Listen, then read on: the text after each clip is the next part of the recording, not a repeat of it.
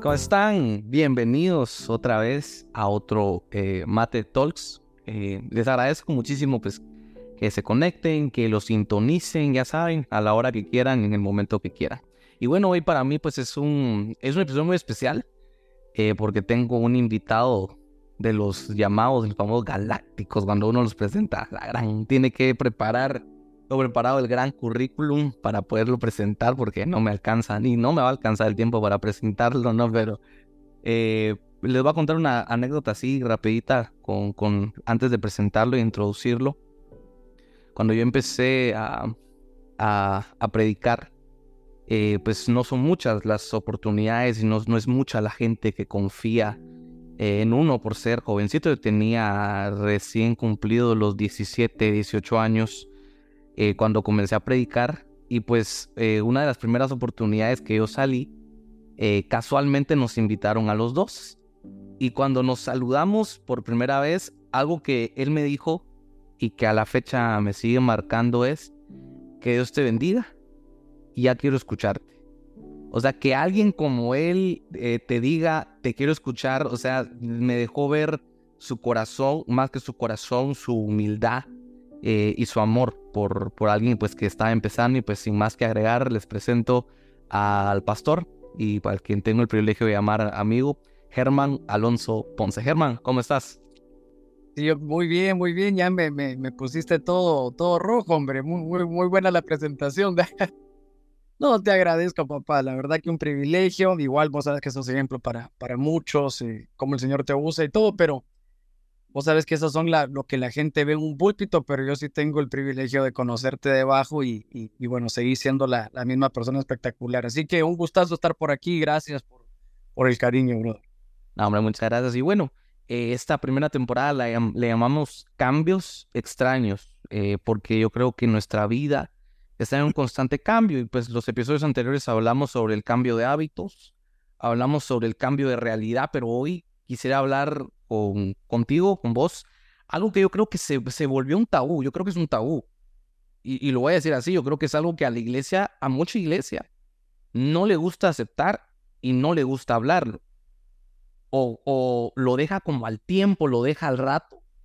Y es el cambio generacional yo hablaba con una persona una vez y me decía, ah, es que la juventud de antes y la juventud de antes, pero yo le decía, sí, pero esa juventud de antes son los viejos de ahorita. Le digo, o sea, ya, ya crecieron. ¿Y qué vas a hacer vos con la gente que, que de verdad son los jóvenes de ahorita? Y pues te lanzo la primera pregunta y, y es, ¿por qué debe haber, por qué es importante abordar el cambio generacional eh, en la iglesia? Bueno, fíjate que yo también me preguntaba por qué era tan difícil a la iglesia verlo. También me, me parecía increíble cómo sin darnos cuenta nos volvíamos como mutiladores del cuerpo al, no querer al no querer aceptar que, que venían otros detrás nuestro. Pero también entendí que no solamente es en el ámbito de la iglesia, sino que es en todos lados. Pues una empresa lo sufre, un cambio generacional, y algo que me impresionó mucho, creo que se llama Cambios en el liderazgo, el libro, si no estoy mal, em, hablaba que, que el discurso de la generación que va de salida siempre es, eh, somos la última buena generación que hay en la faz de la tierra, pues, ¿verdad? Así se, se despiden todas las, las generaciones que van de salida. Entonces me parece que tal vez no es un problema de la iglesia, sino que es un problema en general entonces, em, y es la, eh, son las mismas consecuencias también, diría yo. Contestando a tu pregunta, ¿por qué? Porque miremos que si no hay un cambio generacional en un equipo de fútbol, pues se viene una, una temporada.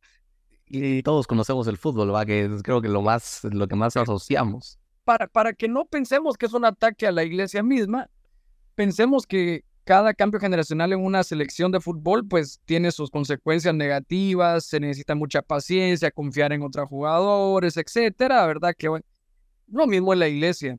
Y hay una frase terrible que dice una iglesia sin, sin una iglesia que no, que no sea una iglesia generacional tiene fecha de caducidad. Y creo que es cierto. Entonces, sí, me parece que, que hay ejemplos, ¿verdad? Hay ejemplos Europa mismo es un ejemplo, aunque ahora he visto que hay un avivamiento bonito en Europa, pero Europa mismo se quedó como las iglesias como museos, ¿verdad? Y eso lo podemos ver si hay alguien que haya ido por allá, que, que eso es los, grandes púlpitos de, predicadores que, seguimos leyendo son, son lugares turísticos nada más. Y vos sí que es feo eso, porque más que todo mi pastor, mi apóstol, cuenta mucho eso, ¿no? Que las iglesias son museos, ya dentro de, las, de, de, los tours que te ofrecen hay un tour dedicado a las iglesias, o sea, qué impactante eso, claro. Nosotros, nosotros entendemos que es como la historia, ¿no? Claro, la historia, no nos apartamos, qué bonito y todo, pero qué triste que, sea como una historia y que no siga siendo una realidad. Y como vos, quiero rescatar algo que vos decías, que no solo se da en ese ámbito, sino que se da, no solo se da en el ámbito iglesia, sino que se da en todos los ámbitos de la vida. O sea, siempre tiene que venir alguien detrás, siempre. es importante entender, entender esa necesidad. Yo creo que eh, muchas veces somos o, tomamos una actitud como la actitud de Saúl, siento yo que Saúl se aferró al trono, porque creo yo que no entendió que el que lo había puesto ahí era Dios y se aferró tanto que se negaba inclusive a, aceptar que, que inclusive su hijo podía llegar a ese lugar. Porque él se aferró a eso. Y no solamente él, Samuel mismo también, ¿te acordás, verdad? Que dice aquel verso, ¿hasta cuándo llorarás, verdad? Lo que yo ya che. Yo no estoy hablando, obviamente, que hay una generación que va a ser desechada. No, no, no. Solo estoy hablando que es difícil. El cambio, las transiciones son sumamente difíciles, pero y lo podemos ver en toda la palabra. Pues mira, aquí se necesita eh, verlo bien, porque vamos a ver, habría que preguntarnos aquella generación que no conoció al Dios de, de milagros del desierto y todo, de esa generación después que no conoció al, al, al, Señor como lo conoció la generación anterior, ¿de quién fue la culpa? ¿De quién fue la culpa? ¿Fue culpa de una generación ignorante o fue culpa de una generación que no tuvo la, la humildad para poderse derramar sobre la otra?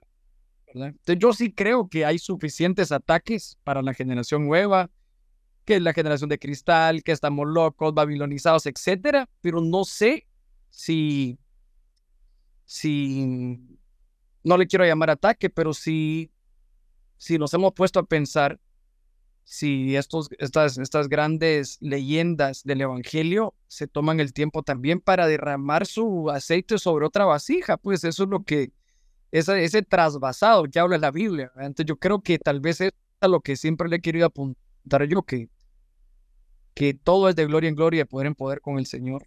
Entonces hay que aceptar que viene una generación mucho más preparada, con mucho más unción detrás de nosotros. Pues yo, yo creo que yo soy puente de una generación. Vos venís entrando con todos, tu hermanito y todo, pero detrás mío hay generales de Dios y yo creo que yo soy puente. Entonces, sí es importante verlo así, creo. Vos, vos que, qué responsabilidad, ¿no? Yo, yo te pregunto, ¿sentís esa responsabilidad de, de decir yo soy puente? O sea, ¿sentís eso? O sea, ¿Te ha cargado eso? Te pregunto así, a ver, ¿te ha cargado decir soy puente? ¿O, o, ya lo asimilaste? ¿Qué tanto tardaste vos en asimilar eso? Sí, qué buena pregunta. Yo no sé si me ha cargado o no, pero sí siento un compromiso que no importa si alguien está de acuerdo conmigo o no. Yo lo que quiero, y además que yo tengo la bendición de tener hijos, entonces yo lo que quiero es que que lo que yo viví como iglesia lo podamos seguir viviendo con mis hijos, pues, y no, y, no se pierdan. Más que todo, yo creo que es una carga con, por otra. Tengo más la carga generacional que la otra carga de presión. Hombre, yo no puedo pensar que mis hijos no vayan a disfrutar una iglesia como la que yo disfruté, pues. Uy, y como vuelvo, repito, tal vez uso la misma palabra, irresponsabilidad, ¿no? O sea, entender eso, o sea, agarrar eso entenderlo y trabajar también eso, ¿no? Porque una cosa es saber la teoría, pero otra cosa es llevarlo a la práctica, que es lo que eh, veo que vos haces en, la iglesia que el Señor te ha permitido estar. Y eso es lo importante, no solo quedarte en la teoría, siento yo, sino de verdad eh, llevarlo a la práctica. Pero la clave, nosotros vamos a hacer puentes, nosotros vamos a conectar una generación con la otra, porque si vos lees y estudias las generaciones, hay una desconexión total en la generación de mi papá, por ejemplo, con la generación de mis hijos. Es una desconexión total. Es decir, ellos vivieron en dos mundos totalmente diferentes. Yo no sé si vos estás dentro del puente, pero yo sé que yo sí exactamente tengo que estar conectando una generación con la otra. Pero realmente la figura clave es la generación pasada. Ellos son la clave. Por ejemplo, mi papá, eh, todos estos pastores eh, ya, eh, ¿cómo se llamará? Ya, ya que están establecidos, ellos son la clave porque ellos tienen la trayectoria suficiente para poder para poder hablar de cambios, porque ellos tienen la credibilidad. Por ejemplo, no es lo mismo que yo vaya a dar una idea de algún cambio que necesita la iglesia, como que el apóstol o mi viejo digan, esto es algo que se necesita la iglesia. Entonces la gente dice, él tiene credibilidad por su trayectoria. Entonces, más que todo, ellos son la clave, fíjate, yo creo que nosotros solo somos transmisores, pero ellos son la clave. Y ahora, rescatando eso que decías, en eso de ser transmisor, y lo uno con, con otra pregunta, y algo que también decías, ellos son como la referencia, ¿no? O sea, no es lo mismo que, ven, que venga, vamos a poner yo en, en, el plato, no, es lo mismo que venga yo a enseñar algo, a que venga mi pastor, mi apóstol, a enseñarlo a vos. Yo creo que al final, miremoslo, miremoslo humanamente, miremoslo humanamente. Vos anuncias que va a estar mi apóstol en un auditorio, lo llena. Así, ¡boom! Anuncias que va a estar yo y a la mitad se queda el, el o sea, tiene un poquito más de peso, pongámoslo así, tiene más peso el nombre. ¿Crees que eso es un obstáculo? Y lo uno con esta pregunta, ¿cuál crees que es el mayor obstáculo de los jóvenes y de esta generación al, entrar en la iglesia?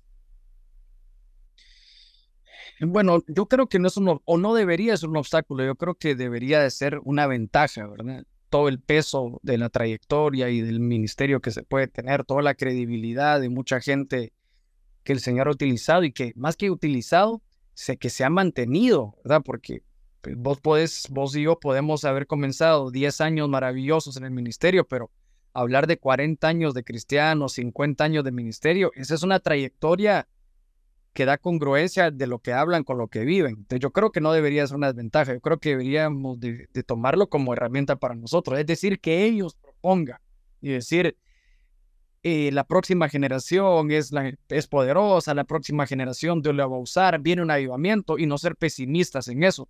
Yo creo que eso es lo que ha pasado, por ejemplo, en nuestra iglesia. Eh, mi papá ha apoyado mucho esta transición generacional, ¿verdad? Entonces, de, hay un lugar especial para el joven en nuestra iglesia, yo sé que allá también. Y, mm, y por qué es difícil, creo yo, la, la cuestión de la iglesia para los jóvenes. Esa era la pregunta, ¿verdad? Pues mira, yo creo que ha de ser difícil para todos. Em, mira, yo creo que hay, una, hay un libro que leía que se llama, creo que Iglesia Relevante, algo así. y decía que la mayor, el mayor enemigo de la iglesia va a ser la información. Y yo me, ponía a pensar eso y después le explicaba el capítulo porque ahora em, no era como antes, pues porque antes eh, te, decían algo, bueno, ¿por qué esto es malo? Y vos decías, porque sí, y punto, o te decían algo y, no había ninguna forma de, de investigarlo. Pero ahora eh, los muchachos eh, vamos a tener aquel misma, aquella misma pregunta de, del huerto, ¿verdad? ¿Quién te enseñó? Si no les enseñamos sexualidad, el mundo se la va a enseñar. Si no les enseñamos historia bíblica, por ejemplo, gente que opina ahorita de la guerra con una gran ignorancia porque no conoce, entonces, ya ves, son mal informados. Entonces yo creo que si no creamos los espacios, porque está bien hacer eventos grandes, ¿verdad? Para, mayores, pero sí creo yo que nos hace falta en la iglesia espacios para la próxima generación, para que lleguemos primero a informarles, que el vaso esté lleno de, información confiable de parte de Dios o tal vez con las mejores intenciones posibles. No digo que perfectas, pero sí con las mejores intenciones posibles. Claro, que lo que es lo que pesa. Al final yo creo que en, algo, en algo estaremos de acuerdo y es que no lo sabemos todo. A nadie lo sabe todo y al final lo que, lo que nosotros y eh, debemos de brindar es eso, esa ayuda, esa orientación. Es, me gustaba porque hoy, grabamos con, con, con, con, el apóstol su programa y él nos decía, yo creo que es necesario orientar a la iglesia. Yo no estoy para imponer, así lo sé yo y así se va. No, yo estoy para orientar y el que, el que es mío, el que tiene identidad como hijo mío, lo va a agarrar, también va a estar en la misma línea y, en algo que vos decías y el respaldo, yo lo vi mucho. Vuelvo cuando yo pues comencé a, predicar en, la iglesia. Mm, va, mm, a mí me atacaron unos poquitos, vamos, me, me, hablaron de unos poquitos. De mi pastor y mi apóstol, que no hablaron o sea, yo a los años me vine a enterar, o sea, yo pasó el, el, ratito y no me enteré. A los años que tuve la oportunidad de compartir con un, eh, con un que en ese momento era anciano y que después lo enviaron como pastor, que me invitó, él me contaba, ala, si, si vos hubieras estado, ¿qué no dijeron del apóstol? Que ya se había vuelto, que ya la edad le estaba afectando, que ahora le daba el púlpito a cualquiera, que ya no contaban los años y la experiencia, y yo a la grande, y me recuerdo una vez que él se paró en el púlpito en medio de todo ese ataque y él dijo, ¿y si Dios quiere usar un niño, a usted qué? Si él es el dueño de la iglesia, si él quiere usar, hablar por medio de un joven, si él quiere usar a un viejo, ¿a usted qué? Usted siga, siga a Cristo, porque la iglesia es de él. Yo creo que es muy importante y es algo que rescato lo que vos decías, el apoyo el respaldo que da eh, el pastor, el, que está arriba de todos a esta nueva generación, se convierte en un arma frente, no solo en lo espiritual, sino frente a la multitud que ponen en duda la credibilidad de esta nueva generación, que creo que es algo que se da mucho. Sí, tenemos un gran problema cultural, ¿verdad? Esto es la cultura de ahora, en que nosotros queremos resultados a corto plazo. Entonces, no tenemos la paciencia con la siguiente generación tampoco. Te voy a poner un ejemplo. Tal vez la primera vez que vos dirigiste no tenías la experiencia. Y entonces esa experiencia la gente la pudo haber eh, interpretado como peso espiritual. Y entonces decían, no hombre, qué barbaridad, cómo ponen a un niño a dirigir, cómo ponen a un niño a predicar.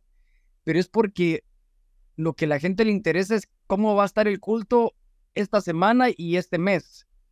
No piensan en largo plazo al decir, Dios mío, qué linda esta alabanza de jóvenes y pensar dentro de 10 años qué tipo de, salmistas vamos a tener, con qué soltura, con qué inspiración, qué van a ser conocedores de la palabra, etcétera. Otros tuvimos un par de directores acá que tenían 15 años y se pararon frente a 7 mil personas a dirigir. Y, aquella, aquella congregación de de, resultados a corto plazo. Decían, por favor, dejen de poner niños que no tienen el peso espiritual, pero solo aquellos que tenemos visión a largo plazo, una visión mucho más allá, podremos decir qué gloriosa la iglesia que se viene si estos son nuestros niños ahora, ¿me entendés? Entonces, eh, esa es una. Y la otra comparación asquerosa para mí que hay es que comparan a, a un pastor tal vez no era la palabra asquerosa, eh, pero es cruel, esa es la palabra. Una comparación cruel que hay es que comparan al pastor en el clímax de su edad, de su madurez, de conocimiento, con alguien que va comenzando. No lo dejan decir, hey, vamos a Tabico a los 40 años, ¿cómo era contra este pastor de los 40? No. Comparan al Tabico de 18 contra eh, las experiencias con un experimentado de 50. Mira, yo solo tengo 36 años y yo ya sé los chistes que se pueden, yo ya sé cómo no quedarme callado, yo ya sé cómo entrar a la presencia, ya sabemos cómo hacer el llamado.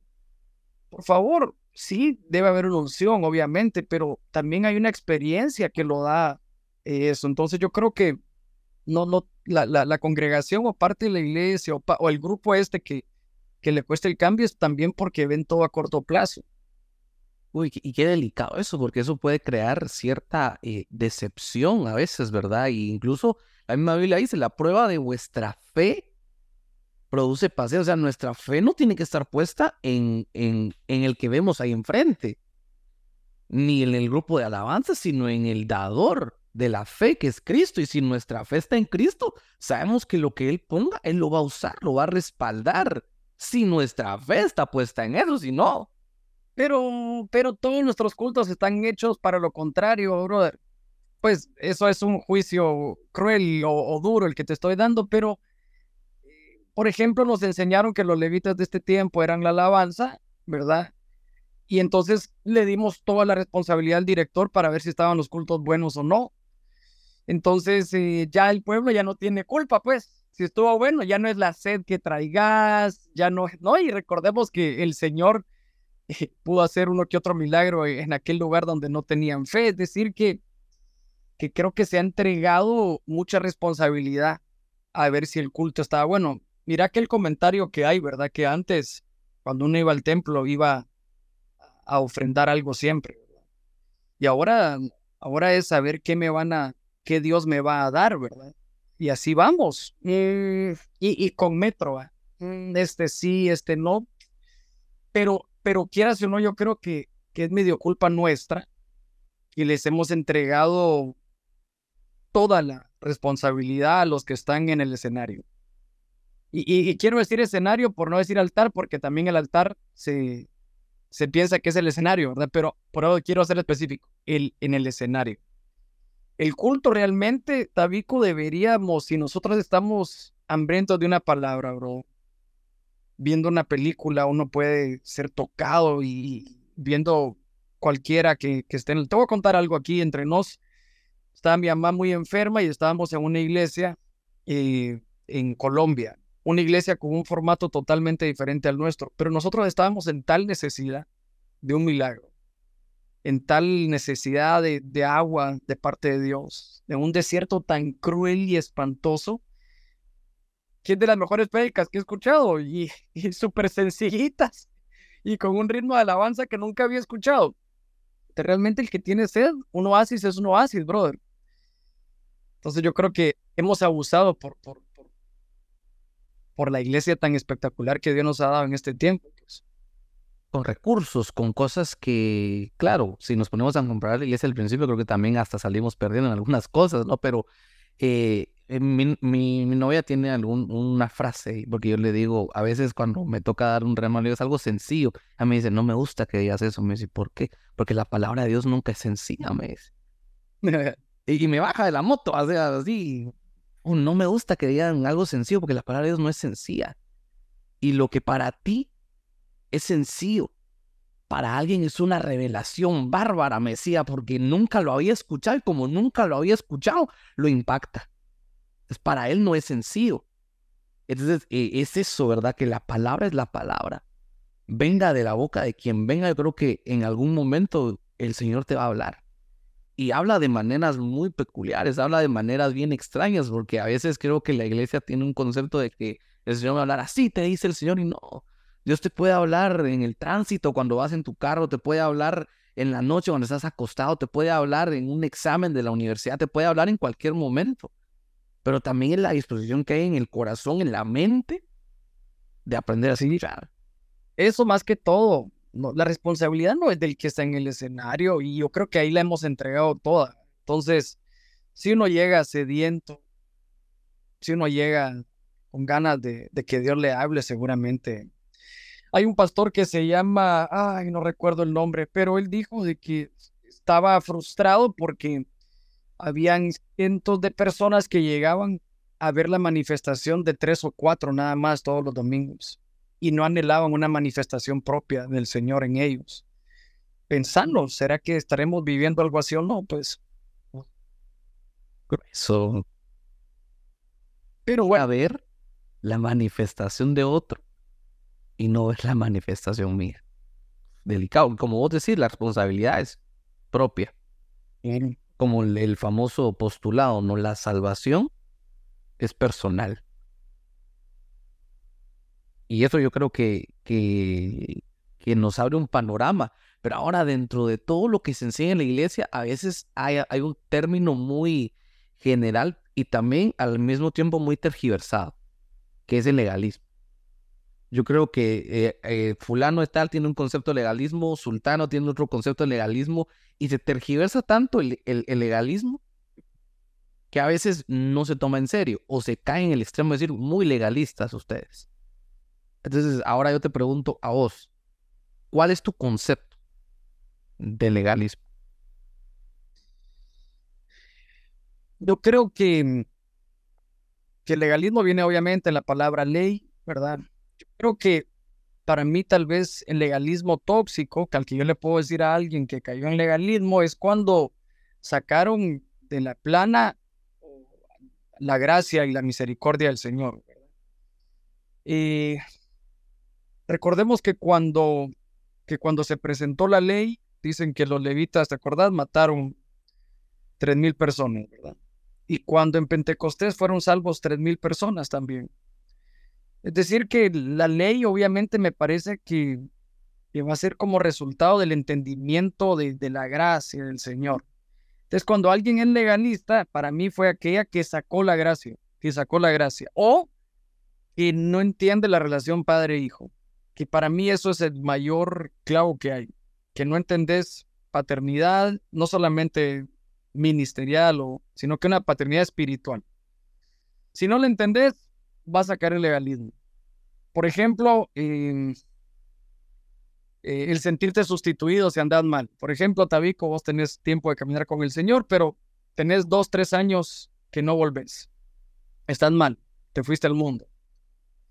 Eh, que también habría que definir lo del mundo, ¿verdad? Pero te fuiste, te alejaste de Dios, te dejaste de congregar. Y entonces el legalismo te dice, pues no puedes volver, no van a poner a alguien más, etcétera. Pero si vemos como paternidad, si vos algún día te vas de tu casa, siempre te van a esperar. Si sos solamente un mero instrumento de Dios, se te va a sustituir. Así como cuando uno se le arruina un martillo, ahora hay que sustituirlo. Pero si sos hijo, no.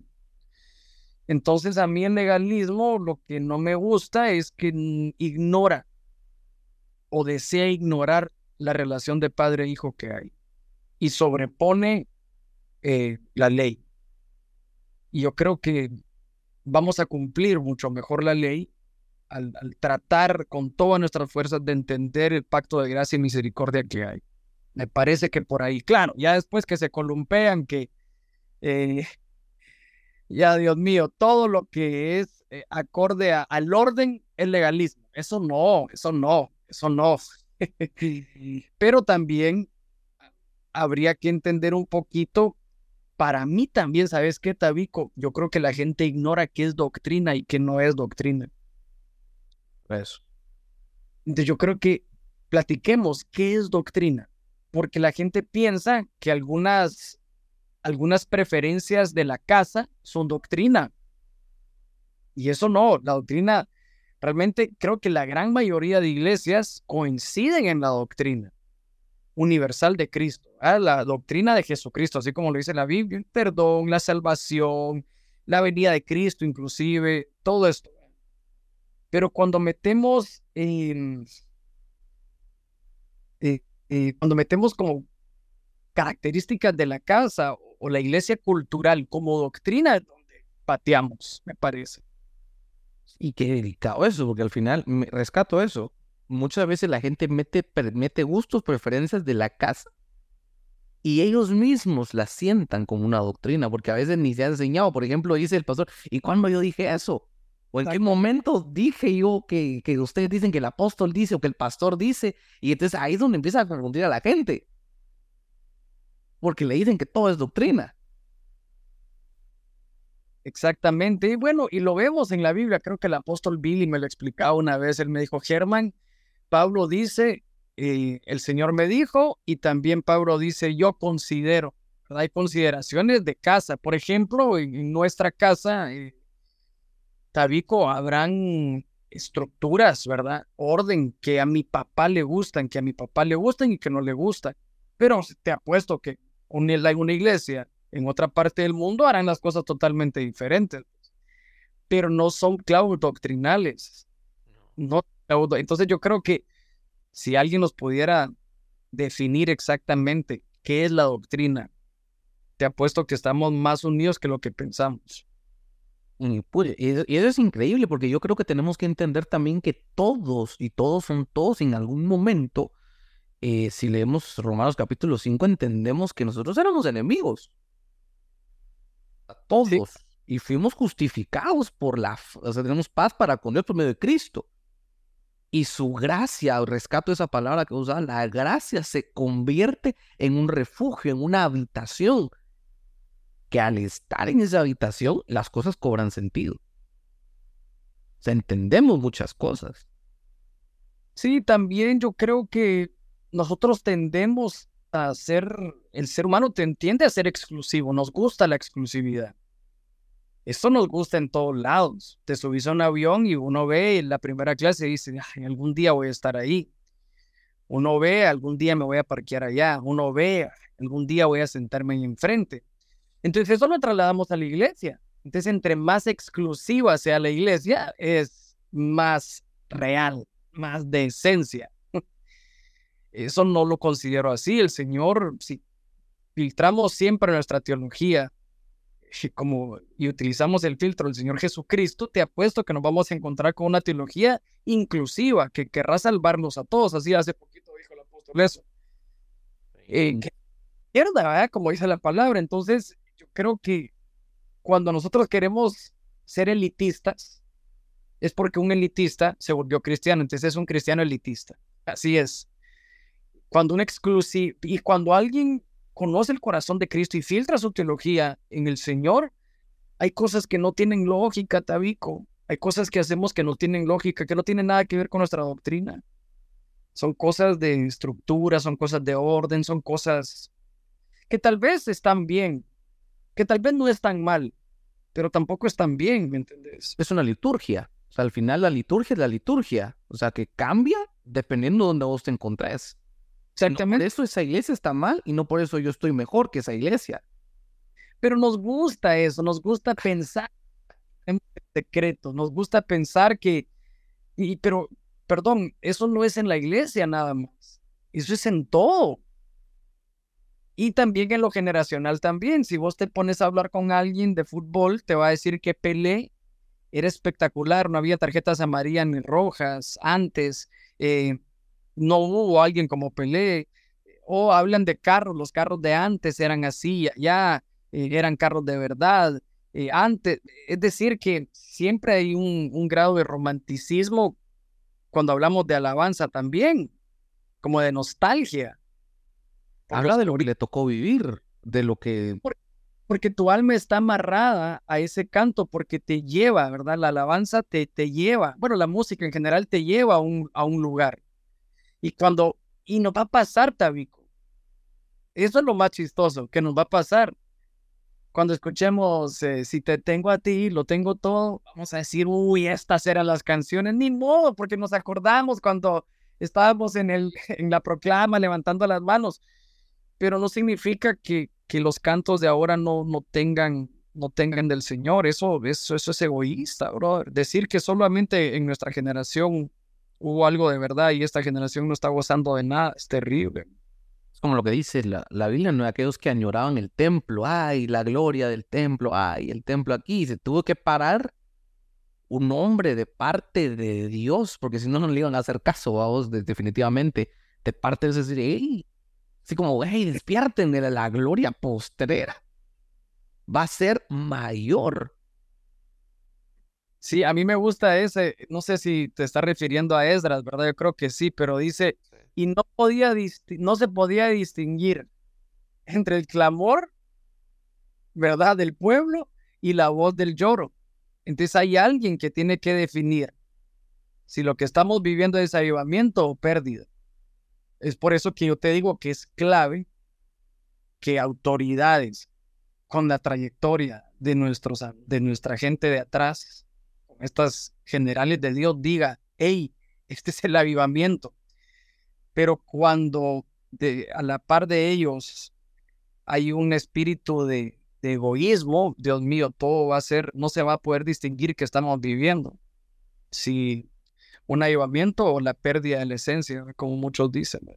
Los últimos testeos, wow, impresionante. Y bueno, eh, rescato otra palabra, hablábamos de doctrina, hablábamos de principios dentro de la iglesia. Y otra de las preguntas que te quiero hacer es, ¿cómo equilibrar, a tu manera de ver, cómo equilibrar la doctrina, los principios que tiene una iglesia con las expectativas de esta generación que viene? Porque yo creo que todos en su momento va, pongámoslo en el tema de fútbol, cuando se levantan los, los llamados jóvenes promesas, va, que todos tienen expectativas de hasta dónde va a llegar, incluso ahí los empiezan a matar porque los empiezan a comparar con gente que ya tiene trayectoria, que ya, que ya lo ganó todo, y ahí empiezan a matar a esa generación también. O sea, ¿cómo equilibrar ese tipo de cosas?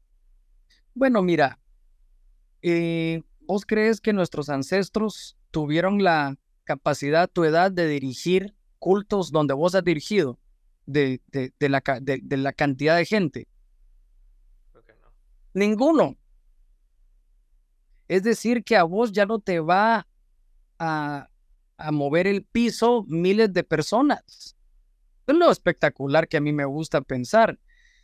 Imagínate que a nuestros olivos, que son la alabanza de los jóvenes aquí, la primera vez que dirigieron lo hicieron ante seis mil, siete mil personas. Y antes eso le hubiera movido el piso a cualquier salmista, comenzar en medio de la multitud. Entonces, para mí es una ventaja. Lo que sí es que eh, las redes sociales y eso pueden añorar a, ¿Te acuerdas aquel verso que dice, el hombre rico tiene instrumentos de madera y de barro?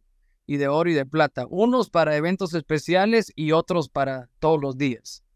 Para mí el gran peligro es que puede ser una generación que le apantalle los eventos especiales y que no trabaje para todos los días. Eso creo yo que puede haber un peligro. Pero es por eso que tenemos que llevarnos a ministrar a un pueblito donde no hay piso y que ellos entiendan la esencia de servir a Cristo y también que estén en el Madison, si van a ser de influencia y van a llegar a algún lugar donde no, no, no hemos llegado nosotros, pues, ¿verdad? Entonces, eh, yo creo que hay ventajas en esta generación. No los apantallan las multitudes porque hay muchachitos que tienen 70 mil seguidores. Eso jamás lo hubiéramos pensado. Dios mío, con los seguidores que, hay gente que tiene llena el Azteca. Eso jamás lo hubiéramos pensado. ¿Por qué no lo tomamos como ventaja? de entregarles la responsabilidad de lo que saben, de lo que van a hablar, no volverlos enemigos, no, no, no. Yo diría que esta gente de influencia debería de ser, eh, por algo el Señor les da el crecimiento, entonces debería de, de, hacerles espacio nuevamente para explicarles la responsabilidad de sus palabras y, y gozarnos con que ellos lleguen a donde nosotros podamos llegar nosotros. Tabico, yo me conecto en un live y se conectan 400 personas y hay niñitos que se conectan a jugar, que se conectan 30 mil, 40 mil personas y los ven jugar. Yo tengo un amigo acá que, que es un gamer, que es un muchacho, y ha dado mensajes mientras que está jugando. Y dice, eh, hey, les quiero contar que jugando Call of Duty o lo que sea, hey, les quiero contar que, que fui a la iglesia y vieran qué rico se siente. Y empiezan a comentar, ¿a qué iglesia va? Ta, ta, ta, ta. Ahí les voy a mandar una foto de donde se... Llegó un montón de gente por, por una transmisión en Twitch. Entonces, tal vez son los refuerzos que habíamos añorado y no son y no son los que los que nos van a echar a perder todo. El alcance, ¿no? Porque obviamente es, vuelvo, a, o sea, yo, yo me voy a hacer una pregunta, ¿qué pasaría si Jesús tuviera Instagram, si tuviera Twitter en estos tiempos? Imagínate, o sea, pero con, con el debido respeto, o sea, Jesús le predicó a multitudes. La Biblia reporta de 5 mil, de 3 mil. Pero hoy en día con el alcance ya no serían 5 mil. Ya no serían 3 mil. Sería como vos decís, serían 35 mil, serían 45 mil gentes conectadas. El alcance. Y, y, y vaya, vos abrís una iglesia, Tabico, y te llegan un montón de influencers a vos. Te apuesto que vas a ser atacado porque qué barbaridad, cómo tenés a esa gente ahí. En vez de pensar que, que también de, brindarles las herramientas y los recursos para que sean voces. Finalmente, alguien va a enseñarles algo. Qué mejor que sean personas instruidas. Así que sí, sí, sí, me, me, me, me pone... A mí me da risa que cuando yo le doy espacio a alguien en la iglesia que es famoso, la gente alega. Qué barbaridad, solo porque es esto y lo otro, pero se alegra cuando hay alguien que no nadie conoce que le damos una oportunidad dentro de la iglesia. Entonces la gente lo que no quiere son almas, eso no les interesa. Lo que la gente les da problema es que haya alguien, eh, haya alguien que sea famoso. No, no, no. Entonces sí, tenés razón, hay que, hay que ver cómo lo manejamos, pero para mí, estos muchachos son los refuerzos que, que añorábamos. Eso así los tenemos que ver. Y, y wow, wow, hablar de refuerzos, hablar de eso, pero dentro de esos refuerzos, dentro de esa gente que vino, que está, yo me imagino, yo pienso que hay gente que está lastimada. Gente que cree que, como vos decís, o sea, es, es muy diferente y la gente que confunde. Ay, qué humildes, le dieron la oportunidad a alguien que nadie conoce. Eh, muchas veces mm, nos comportamos como el, el, hijo mayor, el hijo que se quedó en la casa, ¿no? Que exige reconocimiento, que exige las cosas como él las quiere y no como Dios las quiere, que eh, anula la gracia por caer en lo que era la ley. Incluso los mismos discípulos que anduvieron con la gracia en persona se atrevieron a rechazar niños, se atrevieron a rechazar a una mujer que clamaba por la sanidad de su hija. Dice, Señor, ya échala afuera porque está estorbando. O sea, qué delicado. Y, como vuelvo y rescato lo que vos decías, qué responsabilidad la nuestra. No como líderes, no como predicadores, sino como gente de la iglesia. Como gente que llega un domingo a sentarse a escuchar. Imagínate con lo que se han topado estos artistas que conocen de Cristo. ¿Los hemos tomado como refuerzos? No, son los enemigos número uno de la iglesia, pues. Se, se, con, se alguien da un testimonio y todo, Dios mío, se topa con una iglesia que quiere asesinarlo. Desde entonces, y, yo le preguntaba a mi viejo, entonces me decía, hijo, es que lo que pasa es que los ponen a predicar y son neófitos. Y yo le digo, papá, la gran mayoría dan su testimonio. Y recordate que el leproso le dice el Señor, no contés nada de lo que pasó. Y dice que él cuenta y dice que la ciudad se colapsa. ¿Te acordás? Y Jesús ya no podía entrar a hacer. Es decir, que cuando vos tenés un testimonio hay que contarlo. Pero yo creo que no tenemos el amor suficiente para, para poder glorificar el nombre de Dios cuando un farruco conoce de Cristo, cuando un Justin Bieber está, no conoce al mismo Señor que vos y yo, obviamente, ni doctrinalmente, pero yo como, como, el, como con corazón pastoral me gozo que estén conociendo al Señor. Ahora, si me da temor que la voz de Él sea más influyente que la mía para con mis ovejitas, entonces eso es otra cosa, pues. Pero yo sí me gusta que se conviertan, pues, cómo no, qué lindo. Tal vez no, no nuestra misma línea, eso sí, pero, pero no, no puedo dejar de gozarme. Pues. Tienen un encuentro, que es lo, lo que pasa. Yo creo que tal vez es un idealismo que se hace la gente, que se convierten a Cristo e idealizan cómo debe de ser un creyente, un recién convertido famoso, ¿no? Tal es el caso, tal vez voy a ir a un extremo, me van a matar por decir esto, pero va, pongamos a Heriberto, a Héctor Hermosillo y Álvaro López. Músicos de Luis Miguel, ni yo sabía, esos son muy, muy, muy, nombres muy de músicos, fíjate. Héctor Heriberto Lucía Álvaro López, ex músicos de Luis Miguel, que tienen un encuentro con Dios y fundan este grupo que se llamó Torre Fuerte. Incluso a mi apóstol le gusta una de sus canciones, eh, Altísimo Señor, que para él es un testimonio de los bárbaros. O sea, ellos están contando una vivencia de ellos.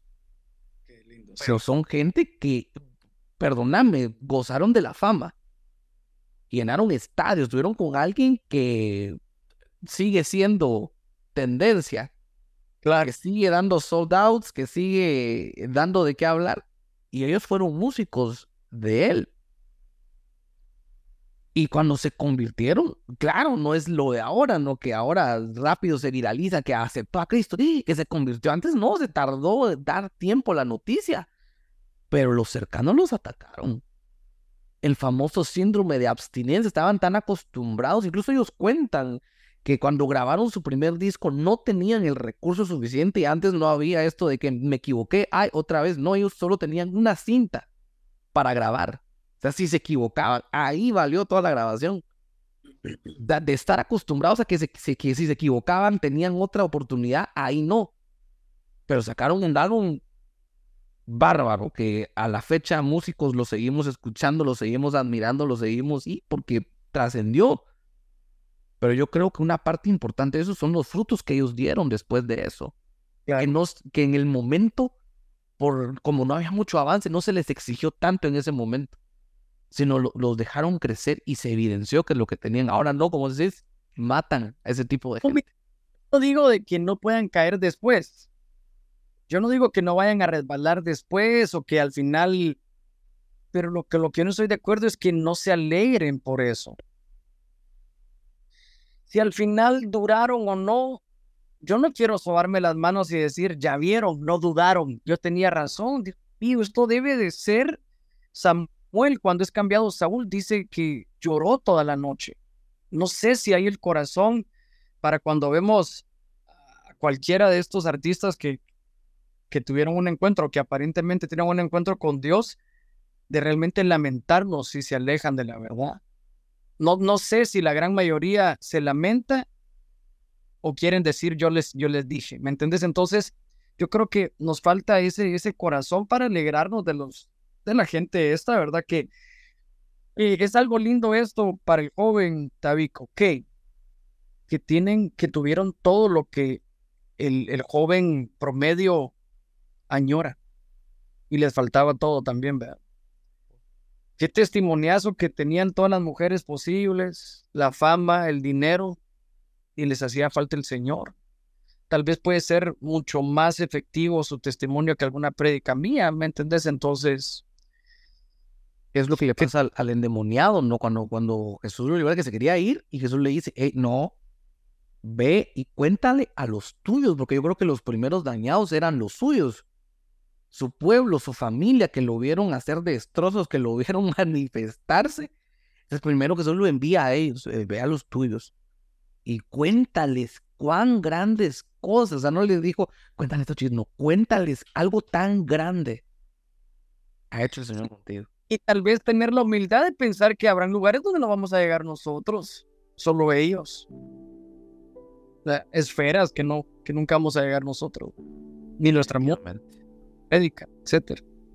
Definitivamente. Y bueno, que para ir ya eh, cerrando todo esto, eh, la pregunta es, ¿qué le dirías vos a alguien que fue herido, que lo atacaron, que lo desmenuzaron, que lo aquí en Guatemala se usa matacoche, que lo golpearon, o que se fue decepcionado, que él esperaba algo de la iglesia eh, a veces tal vez erróneamente a veces esperan algo de las personas que están en la iglesia, pero se decepcionó.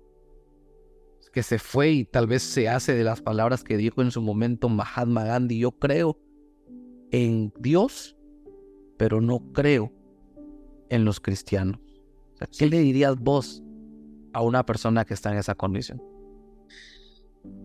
Bueno, yo creo que tenemos que entender que hay un deber ¿Te imaginas, Tabico, que vos le digas, mira, brother, yo te quiero mucho a vos, pero a mí tu esposa sí me cae mal, brother. Entonces, cuando vos te separes de ella, platicamos. Yo te diría, no, no, no, no se puede, brother. Entonces la gente no puede odiar a la esposa y amar al esposo, ¿verdad? Yo creo que eh, cuando, cuando mi mamá estaba enferma, eh, si vos eras amigo de mi papá, caminabas, ¿verdad? En la enfermedad con nosotros, añorabas su sanidad. Pero cuando te imaginas vos, y eso es lo que pasa ahora, pues que hay, hay parte de la iglesia enferma, con muchas cosas, cosas terribles. Pero de eso ya, ya no acompañás, ya no la acompañás, ya, ya, sino que te, te has peleado con la, con la iglesia. Y, y te les voy a ser honestos a todos aquí. a mí me pasó porque las peores críticas que yo he recibido, las más desalmadas, las más con más veneno, fueron por parte de la iglesia. Y, y estaba yo así, ¿verdad? Yo estoy con el Señor bien, pero la iglesia sí, yo, esta gente aquí y allá. Bueno, y estaba una vez viajando y, y oré por un muchacho, y el muchacho me, me dijo, Germán, acabo de ver una visión, ahí en medio de la alabanza. Y me dijo el Señor que abriera los ojos. Y miré a todos adorando. Y me dijo, mira qué linda que es mi iglesia. Dijo, mira qué linda que es mi novia. Dijo. Eso fue lo que el Señor le puso en su corazón al, muchacho. Esto fue en Argentina. Y entonces cuando yo le dije, amén, gloria a Dios, y cuando yo me volteo para seguir caminando, seguir orando por la gente, el Señor me dice a mí, vos ya no ves linda a mi, a mi novia. Y es cierto, es cierto, es cierto. Muchas veces el enemigo lo que quiere es hacerte ver eh, mal a la iglesia. Entonces, ¿cuál es mi consejo? Que tenemos que amar lo que el Señor ama. y Él ama a su iglesia. Tenemos que caminar con una iglesia enferma en busca de su sanidad. Amén. Que dejen de haber una iglesia que se mata unos con otros, que deje de haber una iglesia de chismes. Amén. Pero yo propongo que si, que si caminamos con la iglesia y traemos medicinas, Dios mío, por ejemplo, que, que yo tuviera a, a mi esposita con gripe y vos me decís, brother, fíjate que te quisiera visitar, pero qué asco tu esposa, brother. Pues yo desde ese día nunca más voy a volver a, relacionarme con vos. Pero si vos decís, mira, me contaron que Moniquita está enferma, le puedo llevar una sopita, le puedo llevar, necesita algo. Entonces somos colaboradores con Cristo. Entonces yo creo que si cambiamos nuestro corazón para eso, ya no vamos a ser parte de ese discurso de redes sociales que la iglesia me lastima, que ya estoy, ya está cansado, trae la solución para el área que te lastimó. Cambiemos un poquito, ayudemos a la sanidad de la iglesia. Finalmente, dice que en las cartas a las iglesias, dice que te acordás que el Señor caminaba entre el, entre, entre el candelario, ¿verdad? El candelario tipifica la iglesia. Y no eran iglesias perfectas. ¿Vos te acordás los que tenía? Eran iglesias que habían perdido su primer amor eran iglesias que, que, que eran influenciadas por Jezabel, pero el Señor seguía caminando en medio de la iglesia aún así. Entonces, si nosotros nos volvemos personas que no queremos caminar porque tiene una que otra falla, estamos odiando a, la esposa de nuestro Señor. Así que yo creo que cuando yo lo vi eso, dije yo, Señor, perdóname, qué bruto. Voy a traerle sopita, medicina, voy a instruirla, voy a hacer todo mi esfuerzo, ¿verdad? Para, para cuidar a la esposa. Entonces yo creo que, que tal vez por ahí puede ayudar a alguna gente. Dejemos de ser de ese discurso infructuoso de que la iglesia me lastimó. Yo los invito a que la transformemos para nuestros hijos y los hijos de nuestros hijos. Yo diría que eso sería el mensaje. Un poderoso, un poderoso mensaje, un poderoso discurso.